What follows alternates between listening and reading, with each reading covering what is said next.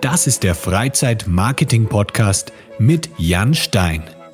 Höre spannende Interviews mit Gästen aus der Freizeitbranche und erfahre, wie Marketing Spaß machen kann und dir Monat für Monat viele neue Buchungen bringt. Der Podcast für alle Freizeit- und Erlebnisanbieter. Lass uns dafür sorgen, dass deine Buchungen durch die Decke gehen.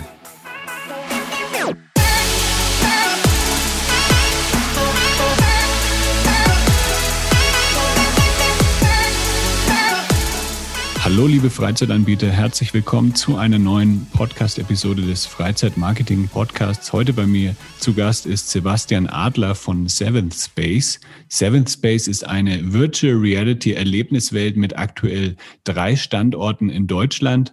Und wir sprechen heute in dieser Episode über die VR-Branche, die aktuelle Situation jetzt während der Corona-Krise und natürlich auch die Entwicklung von Virtual Reality in Deutschland und wie sich das, was es so für Aussichten gibt jetzt für die kommenden Jahre. Natürlich ist es auch dann spannend für alle Anbieter von verschiedenen Indoor-Aktivitäten und allgemein von ähm, Freizeitaktivitäten. Hi, Sebastian. Hallo Jan, vielen Dank, dass ich hier sein darf tatsächlich meine Premiere, erster Podcast. Ich freue mich aber, dass ich das äh, mal machen darf und äh, ja, auf ein gutes Gespräch. Cool, ja, ich freue mich auch tatsächlich auch eine Premiere für mich, nämlich bist du der erste Virtual Reality Gast. Ich hoffe, ich habe jetzt keinen vergessen, aber ich glaube nicht. Ich hatte, glaube ich, noch keinen ähm, ja. keinen Gast aus der Virtual, Re Virtual Reality Welt hier bei mir. Äh, lass uns erstmal kurz über Seventh Space sprechen. Was ist das denn genau und wo gibt es euch überall zurzeit? Ja, das, das frage ich mich auch manchmal. Nein, Spaß. Also Seven Space ist tatsächlich Betreiber von, wie du schon vorweggegriffen hast, VR Erlebniswelten, Schrägstrich Event Locations. VR steht für Virtual Reality.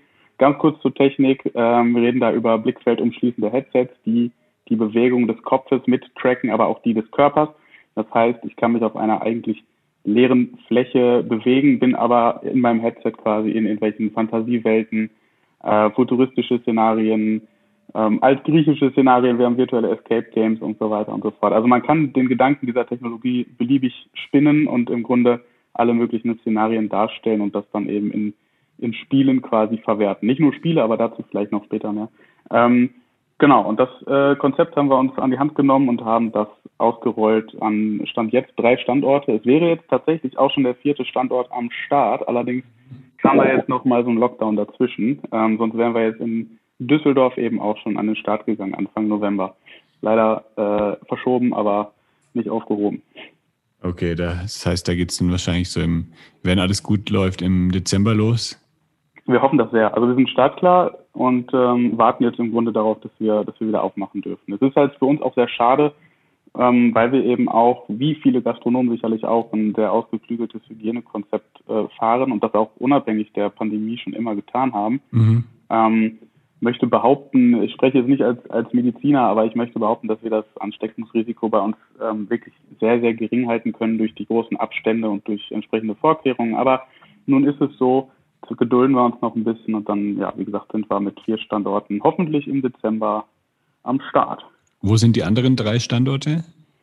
Ähm, wir haben ja angefangen in Langenfeld, das ist zwischen Düsseldorf und Köln, im, im Industriegebiet äh, auf 1500 Quadratmetern. Da haben wir im Grunde so den den Blueprint gebaut. Da haben wir die ersten Erfahrungswerte gesammelt und uns auch nochmal neu orientiert, was die Designsprache und den Aufbau und das Setup angeht und auch die Technikauswahl. Das haben wir jetzt alles so finalisiert und rollen diesen Blueprint jetzt eben peu à peu aus. Und das haben wir jetzt getan in Oberhausen, ähm, im Zentroareal tatsächlich, in Dresden, im Elbepark, das ist eine mhm. Shopping Mall. Und ähm, ja, wie gesagt, Langfeld, ähm, die, die drei sind jetzt online und jetzt kommt noch kurzfristig äh, Düsseldorf hinzu und mittelfristig, das heißt äh, Frühling 2021, sind dann auch noch ähm, äh, Bonn und Köln spruchreif. Ne? Es gibt noch weitere Gedankenspiele im Rahmen dieser Expansion, aber spruchreif sind jetzt erstmal noch die beiden und ähm, ja, Düsseldorf, wie gesagt, kurzfristig. Oh krass, also insgesamt habt ihr dann sechs Standorte, wenn alles gut läuft nächstes Jahr. Ähm, ja, also die Idee ist auch noch mehr, aber sechs sind spruchreif, genau. Ja. Habt ihr das alles ähm, selber finanziert oder sind da irgendwelche Investoren auch dahinter? Weil es ist ja wahrscheinlich nicht ganz so günstig, jetzt äh, sechs Virtual Reality Arenen auszustatten mit dem ganzen ja. Equipment und dann Miete und Mitarbeiter und alles. Ja. Nee, also günstig ist äh, ganz bestimmt was anderes. Ähm, wir haben aber äh, im, im Zuge dieser, ähm, ja, der, der, ich sag mal, Erfahrungswerte, die wir da in Langenfeld gesammelt haben in den ersten ja, 18 Monaten, ähm, durchaus auch gelernt, wie man die Kosten so ein bisschen steuern kann und skalieren kann, dass man das mhm. nicht äh, so explosionsartig hat. Also die zweite Arkade ähm, ist dann schon irgendwo günstiger als die erste und das ist auch sicherlich gut so. Das spricht zu einem gewissen Lerneffekt. Ähm, demzufolge ist es schon so, dass, dass es äh, ein sehr großer Anteil eigenfinanziert ist. Es sind aber auch ähm, Partner mit drin und der Standort Dresden beispielsweise läuft auch komplett über einen ähm, über einen externen Partner. Das ist auch Teil unseres Expansionsmodells, dass wir eben externe Partner damit ins Boot holen und ähm, nicht, nicht wirklich ein Franchise-Modell, sondern tatsächlich ein, ein Partnermodell, ähm, dass man da das äh, entsprechend auch an Standorten ausrollen kann, wo wir jetzt nicht präsent sind. Ja, wir sitzen ja. eben im reinen rein Ruheraum, sage ich mal, sind in NRW sehr präsent und auch natürlich irgendwo sehr, sehr agil und mobil. Aber ein Standort Dresden, den könnten wir jetzt nicht ohne unseren Partner ohne weiteres so steuern. Deswegen äh, haben wir da entsprechende Modelle und standardisierte Vorgehensweisen, dass man das auch über externe Partner so abbilden kann. Und welche Erlebnisse bietet ihr jetzt da an? Ich bin jetzt mal gespannt. Du hast ja schon so ein bisschen angedeutet, ähm, Virtual Reality, Escape Rooms. Was kann man bei euch alles so erleben? Ja, tatsächlich sehr, sehr viel. Also das ist auch unser großes Plus. Ähm, wir haben uns sehr, sehr breit aufgestellt. Wir bespielen im Grunde den Achtjährigen genauso wie den ähm, über 60-Jährigen und äh, gerne auch über 80-Jährigen. Äh, daran soll es nicht scheitern. Also wir haben ein sehr, sehr breites Softwareportfolio, zum Teil mit ähm, sehr, sehr starken Partnern aus der, aus der Branche. Wir sind ein sehr wichtiger Partner von äh, Ubisoft und auch äh, Vertigo Games, haben aber auch ein eigenes Entwicklerstudio, das dann noch äh, entsprechend Titel beisteuert und auch so ein bisschen die Exklusivität äh, mit einbaut. Ähm, und das erstreckt sich dann über Minigames aus den Genres Sport, Action, Rätsel, äh, Tanz, Bildung tatsächlich auch sehr, sehr großes Thema, aber auch Escape Games, Shooter, virtuelle E-Sport-Titel. Ähm, das ist also kaum einzugrenzen. Ne? Weil das ist eben das Schöne an der Technologie, dass man ja über dieses Display potenziell alles darstellen kann und da jetzt eigentlich keiner sagen kann, das ist nichts für mich, weil ähm, irgendwie treffen wir letzten Endes dann doch jeden Geschmack durch die äh, Breite der Anwendung, die wir da an Bord haben. Ja. Ja, ich finde äh, ich finde das Thema sehr, sehr spannend. Ich habe auch schon ein paar VR-Erlebnisse gehabt. Also einmal hier tatsächlich in, in Mexiko, in Guadalajara, war ich mal in so einer VR-Arena vor zwei Jahren oder drei Jahren war das mittlerweile schon. Da habe ich so einen okay. äh, Zombie-Shooter gemacht und so ein äh, dieses, äh, wie heißt das, mit den mit Fruit Ninja oder sowas, wo man die Früchte ja, zerschlagen muss. Ja, das fand das ich ist eigentlich. Halt, das ist ja im Grunde ein Smartphone-Game, das dann tatsächlich den Sprung in die VR-Welt geschafft hat. Mhm. Ähm, ist jetzt technisch gewiss nicht das Ende der Fahnenstange, aber es ist ein ganz, ganz cooles Minigame auf jeden Fall, um, um irgendwie reinzukommen, sage ich mal, um auch da so Kindergeburtstage, sage ich mal, abzuholen. Äh, dafür ist es ganz gut. Aber ich, ich kann dir sagen, ähm, da gibt's noch da gibt es noch mehr. Ja, ja. Ich fand es schon damals ganz cool zum Reinschnuppern. Dann habe ich auch die beiden Spiele von, von Exit gespielt, Huxley 1 und Huxley ja, 2. Ja. Die habt ihr wahrscheinlich auch, auch im Angebot, ja. oder? Die haben wir nicht im Angebot tatsächlich. Sind wir uns da so. nicht, ähm, ja, was heißt nicht einig geworden? Ähm, wir, wir fanden es gut. Wir sind aber dann den Weg mit, mit Ubisoft ähm, gegangen, was die Escape Games angeht und haben mhm. dann auch noch einen anderen äh, Partner ähm, jetzt an Land gezogen. Das ist kann ich jetzt noch nicht ganz so viel zu sagen, wird aber in Kürze dann auch bei uns verfügbar sein, nochmal eine ganze Rutsche an neuen Escape Games, die dann wirklich auch ähm, ein bisschen in die Gruselrichtung gehen, mhm. allerdings auch skalierbar. Ist jetzt nicht alles äh, ab 18 und dunkelrot, sondern ähm, auch da gibt es Sachen, die, die für jedermann sind. Aber wir haben auf jeden Fall sehr, sehr coole Escape Games noch in der, in der Pipeline. Cool. Ja, bei Ubi von Ubisoft habe ich vor ein paar Wochen ähm, Escape the Lost Pyramid gespielt. Das fand ich sehr, mhm. sehr cool. Das hat ja. richtig Spaß gemacht. Wie ist, ist es denn bei euch? Denen, ja. ja. Wie ist es denn bei euch so mit den, äh, mit den Spielen? Ist es, ist man da immer an einem Ort oder habt ihr das auch bei manchen Spielen, dass man dann auch ähm, sich vom Platz wegbewegen kann und im Raum sich frei bewegen kann? Ja, guter Punkt. Also wir haben ähm, im Grunde, dass man, dass man jetzt an einem Ort stillsteht, das, das haben wir gar nicht. Also alle, alle Spiele bringen eine gewisse Bewegungsfreiheit mit sich. Mhm. Ähm, im, im, schlechtesten Fall sind das knappe 10 Quadratmeter. Auch das kann man aber gut überbrücken, indem man sich dann im Spiel beispielsweise teleportiert. Das heißt, wenn ich irgendwo hin will, was im Spiel 100 Meter weit weg aussieht, dann kann ich 10 Meter oder, oder 5 Meter vielleicht gehen, ähm, kann mich dann aber immer peu à peu weiter teleportieren. Das heißt, auch die Welt kann entsprechend groß sein, auch wenn die Fläche es nicht ist. Ähm, wir mhm. haben aber auch Flächen, die, die tatsächlich sehr groß sind. Wir hatten in Langenfeld sogar lange Zeit die, die, die größte freie VR-Fläche ähm, ja, der Welt de facto. Wir hatten da mit einer eigenen Technologie ein bisschen herumexperimentiert und hatten dann so eine 500 Quadratmeter Fläche mit einem eigenen Spiel ähm, bespielt. Allerdings haben wir das jetzt ein bisschen runtergefahren, auch aus wirtschaftlichen Gründen, ähm, und sind jetzt bei den größten Flächen bei, bei circa 100 Quadratmeter je Fläche, wo man sich dann äh, in, in Viererteams zum Beispiel drin, drin bewegen kann. Das reicht vom Platz. Die Immersion, äh, sag ich mal, also das Spielerlebnis ist genauso intensiv und genauso gut. Also diese 400 mehr Quadratmeter haben da jetzt nicht wirklich den, den Mehrwert so gebracht, dass wir gesagt haben, das lohnt sich, das aufrechtzuerhalten. Ne? Mhm. Ja, man hat ja auch so, wenn man in der virtuellen Welt ist, nicht wirklich eine Vorstellung, wo man jetzt genau steht und wie, da hat man ja genau. nicht wirklich jetzt eine Orientierung im echten Raum. Also ich fand es schon richtig cool, sie, wenn man nur an einem Ort steht und sich teleportiert, das ist so gut umgesetzt, dass auch das ähm, sehr, sehr cool ist. Aber ich fand es auch richtig geil, ähm, jetzt bei Huxley in, in Berlin, als ich das gespielt habe, wo man halt dann wirklich auch rumlaufen konnte. Ähm, und der ja, Raum total, war halt ja. dann auch im Spiel ähm, so begrenzt, dass das halt wirklich, ähm, dass der eigentlich unendlich gewirkt hat. Also da ist man dann mit dem Aufzug ja. hochgefahren oder ähm, hat genau, sich dann genau, teleportiert ja. und dann hat das irgendwie, dann hat man da, verliert man eigentlich komplett den Bezug jetzt zu dem, zu dem kleinen Raum, in dem man sich eigentlich befindet. Das stimmt, das stimmt. Also das ist ein guter Punkt. Das ist wirklich, wenn ein Spiel gut gemacht ist und mit verschiedenen Ebenen beispielsweise spielt. Also wie du schon sagst, ähm, Aufzüge einbaut, verschiedene Plattformen, dann lässt es den, den, die Spielfläche weitaus größer wirken, als sie de facto ist. Also das, das ist ähm, durchaus möglich. Und deswegen haben wir uns dann auch gesagt, dass die 500 Quadratmeter ganz cool waren zum Start als Prestige und wir haben das geschafft, was da vielleicht noch nicht so, so viele andere geschafft haben, ähm, haben es dann aber für unser, für unser Tagesgeschäft dann ähm, aufgesplittet in, in drei, vier kleinere Bereiche, weil das einfach für uns ja. mehr Sinn macht und dann auch einfach als Arcade besser abzuarbeiten ist, besser zu handeln ist. Ja. Welche Technik setzt ihr denn bei euch ein? Also da gibt es ja verschiedene Hersteller und dann gibt es ja auch, also ich hatte jetzt zwei verschiedene Varianten. Da war einmal äh, eben das Headset, das hatte dann eine, ich glaube, wahrscheinlich eine WLAN-Verbindung mit dem Rechner und dann hatte ich aber bei dem anderen, da hatte ich den Rechner noch auf dem Rücken. Ähm, was habt ihr denn mhm. da so eingesetzt bei euch? Sowohl als auch tatsächlich. Also wir, wir kommen über die Backpack äh, oder wir kommen von der Backpack-Lösung ähm, immer weiter in den kabellosen Bereich. Ja. Äh, bitte seht mir nach, wenn ich jetzt nicht, nicht ganz zu explizit werde, ähm, aber es ist tatsächlich so, dass es da von, ähm, von gewissen, ja, ich sag mal, äh, Branchenprimus äh, auch diese Wireless-Lösung gibt. Also die, ähm, die wird immer, immer besser und die wird immer fehlerärmer. Mhm. Deswegen kann man die gut nutzen. Aber auch wir hatten und wir haben teilweise noch diese Backpack-Lösung, dass man den PC im Grunde mit sich herumträgt. Ist äh, kein großes Problem. Die wiegen drei Kilo, das kann eigentlich jeder so wuppen. Bei Kindern ja. wird es dann vielleicht ein bisschen, ein bisschen kritischer.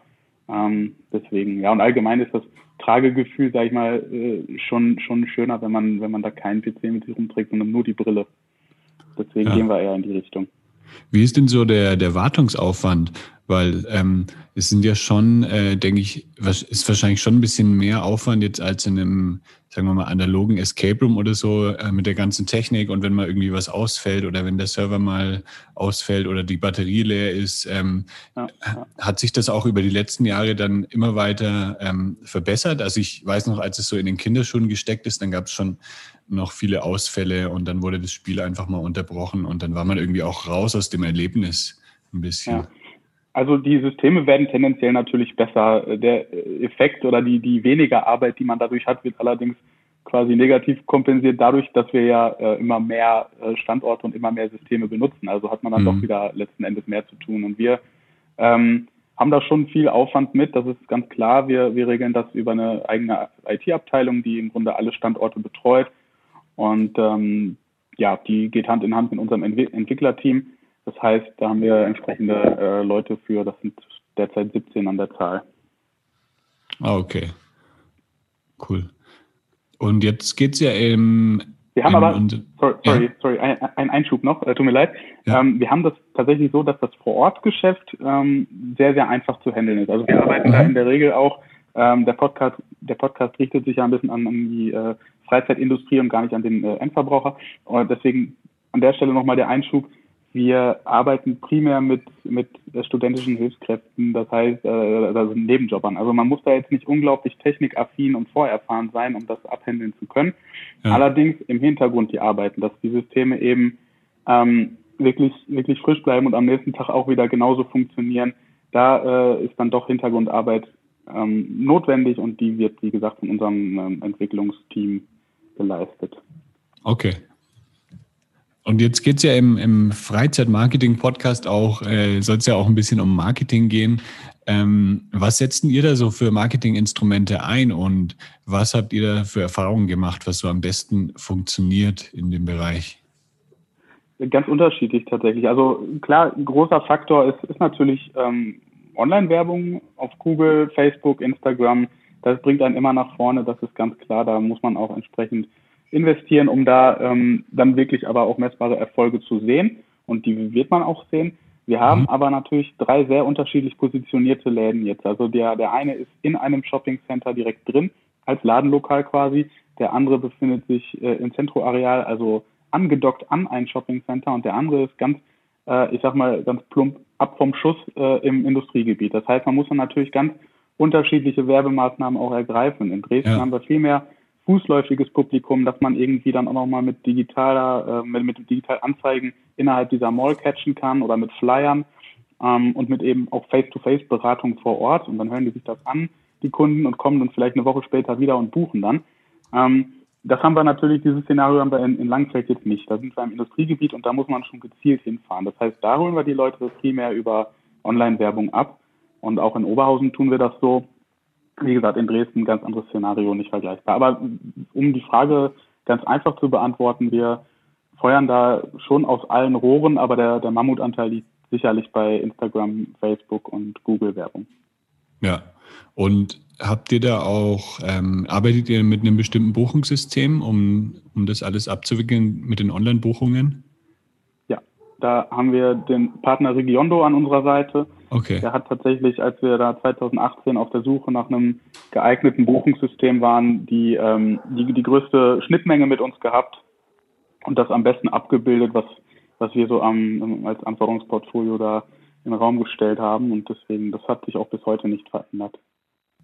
Ähm, okay, also mit Regiondo arbeitet ihr und Du hast ja auch schon angesprochen, ähm, messbar muss es sein. Also ihr habt wahrscheinlich dann auch das alles eingerichtet mit Conversion Tracking und so, was ich auch immer den Zuhörern nahelege, dass man das wirklich als erstes einrichtet, dass man dann auch messen kann, was bringen mir jetzt Facebook Ads, was bringen mir jetzt Google Ads.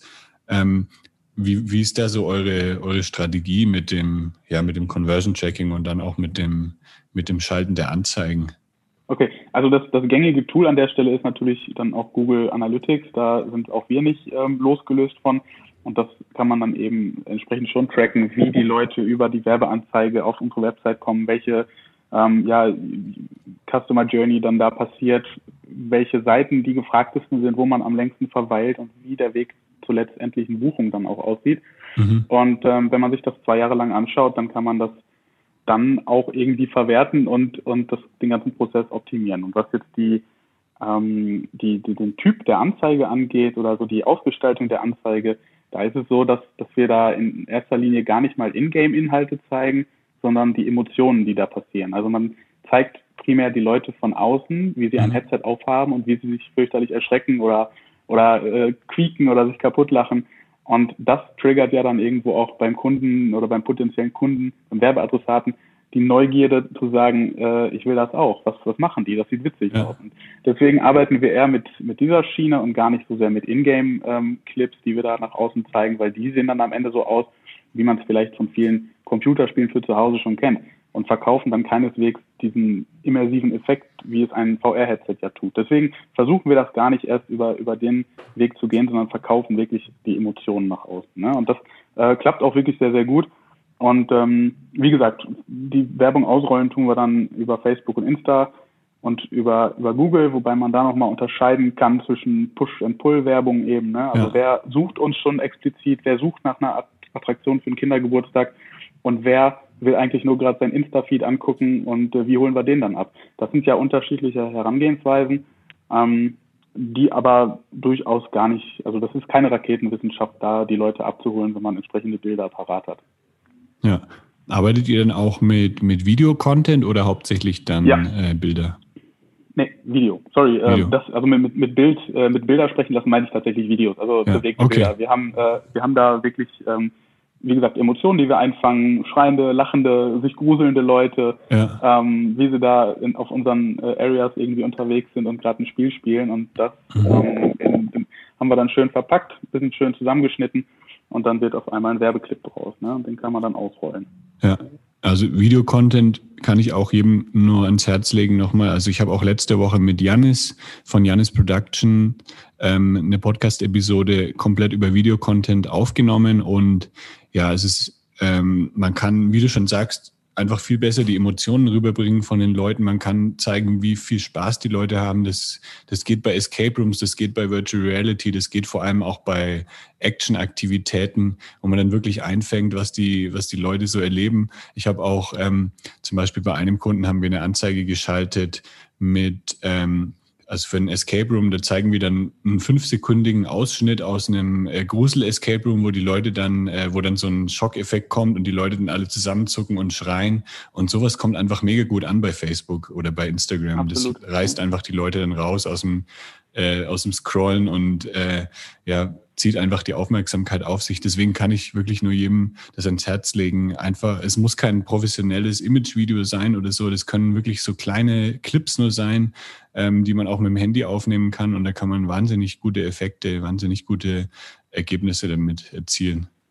Definitiv. Wir haben das auch gegeneinander äh, natürlich irgendwo mal laufen lassen und AB-Tests gemacht und geguckt, wie verhalten sich Bilder, wie, wie, ist die, wie ist der Preis pro Conversion, wenn ich jetzt eine Bildwerbung habe ähm, versus Videowerbung und das, also da geht das Bild sang- und klanglos unter. Also wirklich Videowerbung mhm. ist da absolut der Schlüssel, wenn es um, um Aktivitäten dieser Art geht. Ne? Ich kann da jetzt nicht für jeden sprechen. Ein Rutschenpark kann sicherlich auch irgendwo, oder so ein Wasser, Wasserpark kann auch bestimmt irgendwo mit Bildern werben. Ja. Ähm, aber ich glaube, je digitaler es wird, desto mehr muss man da mit, mit Videos äh, agieren. Ja, und was man auch machen kann, zum Beispiel ähm, Testimonial-Videos drehen. Also man kann irgendwie die Leute ja. fragen, die gerade bei euch waren, hier, wie fandet ihr es? Und dann sollen sie irgendwie 10, 15 Sekunden in die Kamera sprechen, oh, wir fanden das voll geil, ich will das unbedingt nochmal machen. Und dann äh, ja, schafft man da auch so ein bisschen ähm, ja, die Awareness bei den Leuten, dass es halt, ja, dass es ein cooles Erlebnis ist und äh, dass es einfach weiterempfohlen wird, auch von den Spielern. Ja, absolut. Hat, haben wir auch schon mal getestet. Ähm, die Kampagnen, die wir jetzt bis kurz vorm Lockdown ähm, laufen hatten, die gingen dann wieder ein bisschen in die andere Richtung. Da hatten wir das äh, einfach, um es kurz, kurz und knapp zu halten, ähm, wieder raus entfernt. Aber wir hatten damit auch schon mal gespielt und das ist definitiv eine gute Idee, ja. Ja. Und jetzt natürlich soll es auch ein bisschen um die aktuelle Situation gehen, ist ja jetzt wieder im November sehr aktuell. Wie hat euch denn so die Corona-Krise getroffen und wie seid ihr denn damit umgegangen? Weil euch hat es ja wahrscheinlich, ihr musstet ja wahrscheinlich dann auch komplett zumachen für mehrere Wochen und es war wahrscheinlich, war wahrscheinlich nicht ganz so einfach für euch. Also es ist tatsächlich so, dass, dass das momentan nicht, nicht ganz so viel Spaß macht in diesem Jahr. Wir haben jetzt das zweite Mal geschlossen. Ähm, das erste Mal war eben im Frühsommer entsprechend. Das waren, wenn ich mich jetzt nicht mehr ganz wenn ich mich nicht täusche, waren das knappe zwei Monate, die wir da geschlossen hatten. Jetzt im November sind es wieder vier Wochen mindestens. Das ist ja erstmal der Stand, den wir jetzt haben. Und ähm, ja, das, das trifft uns natürlich sehr. Insbesondere jetzt der Lockdown ist tatsächlich so, dass wir, äh, dass, dass der genau in die in die starke Zeit reinfällt. Ne? Mhm. Wir sind eine Indoor-Aktivität, die passieren natürlich vornehmlich im, im Herbst, Winter.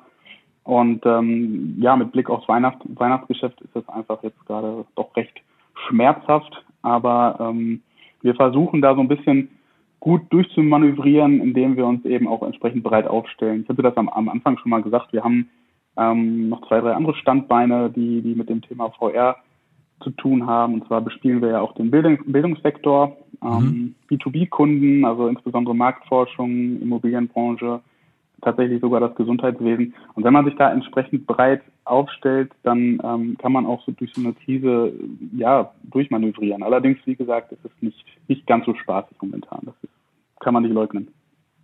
Ja. Wie sieht jetzt so aktuell die Branche der Virtual Reality in Deutschland aus? Ähm, du hast ja kurz schon mal angesprochen, dass es eigentlich noch ziemlich in den Kinderschuhen steckt.